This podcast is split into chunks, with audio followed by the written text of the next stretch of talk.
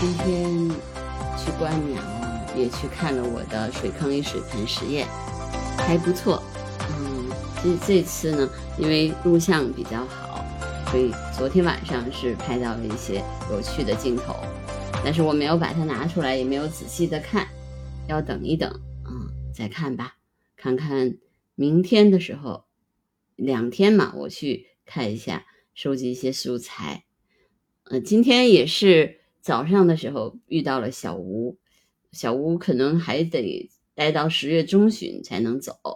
那这个园子反正他们很喜欢，呃，还有竹径斑鸠，嗯，还有我没有想到东亚石鸡还没走，还待在这个园子里。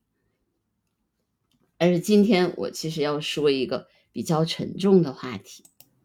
那就是鄱阳湖的水干了。我们该怎么办？因为大家知道，鄱阳湖是亚洲最大的候鸟越冬栖息地，在鄱阳湖越冬的候鸟每年均数量达到了四十三万余只，种类呢超过百种。在鄱阳湖共有四百六十三种鸟，其中国家一级保护动物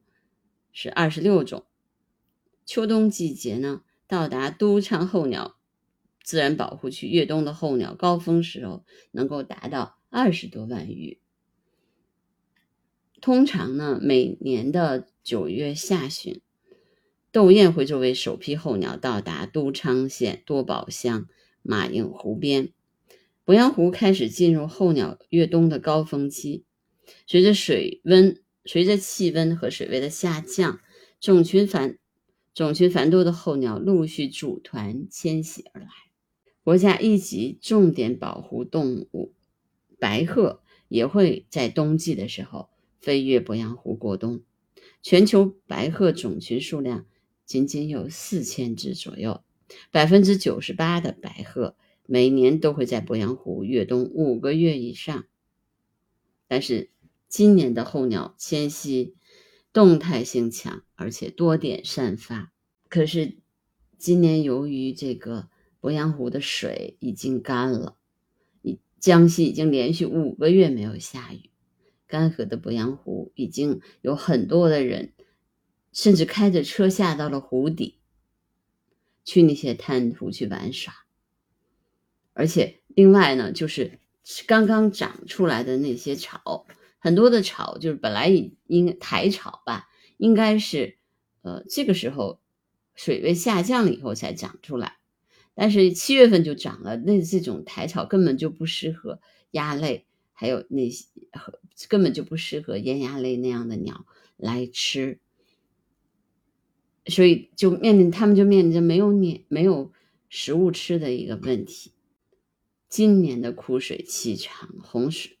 湖水数量减少，而且最大的问题还在于水质下降严重，湖水。浑浊，跟泥土相，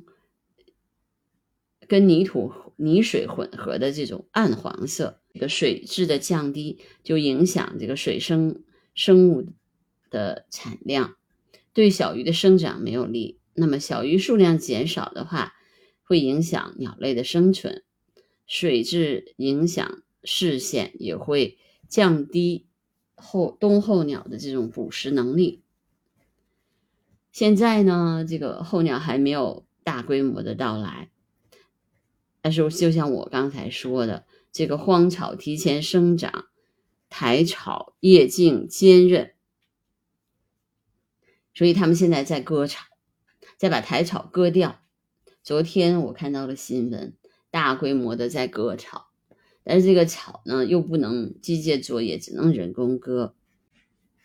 这也是。鄱阳湖现在面临的一个巨大的问题。另外呢，随着湿地地表水不断的下沉，滩涂泥土变硬，鸟类很难啄食湿地的植被根茎，影响鸟类的食物来源。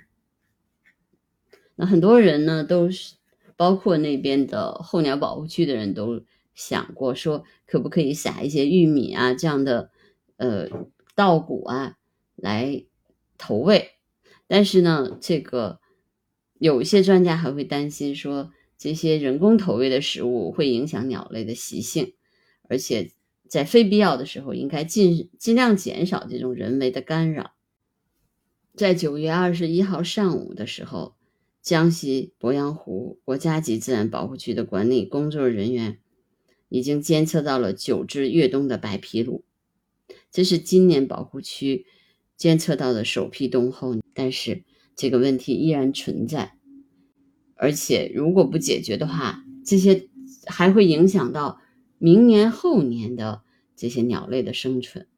这是大家都非常忧虑的。那么现在呢，解决方案有不同的地方呢，采取了不同的方式，有的地方就真的是撒了玉米，有的地方呢就割了苔草，呃，但是水量的这个增加也是一种方式，有一些地方也开始在调集一些水源。唉，但是不管怎么说吧，这样的情况可能还会持续。真的，除非江西下一场大雨，才能会解决所有的问题。如果不不下雨的话，估计这样的问题依然会存在的。啊，今天呢，我其实讲的这个问题，在可能鄱阳湖是个极端的例子，但是其实，呃，也可以说明在气候这个极端天气下面。候鸟的生存受到了威胁，鸟类整整体来说呢，我觉得我们在呃自然环境整体向好的同时，我们也会发现，随着气候的变暖，呃，我们会面临同样的问题。这些问题就是困扰我们大家，也会困扰更多的人。面临的问题就是我们的人类的行为会影响气候的变化。而气候的变化会影响鸟类的生存，鸟类的生存也反过来又会影响到我们每个人的生存，就是没有一件事情是独立的，没没有一件事情是不跟其他的事物相关联的。那么我们觉，我觉得，如果我们想遏制这样的一种坏的势头，可能要从自身做起，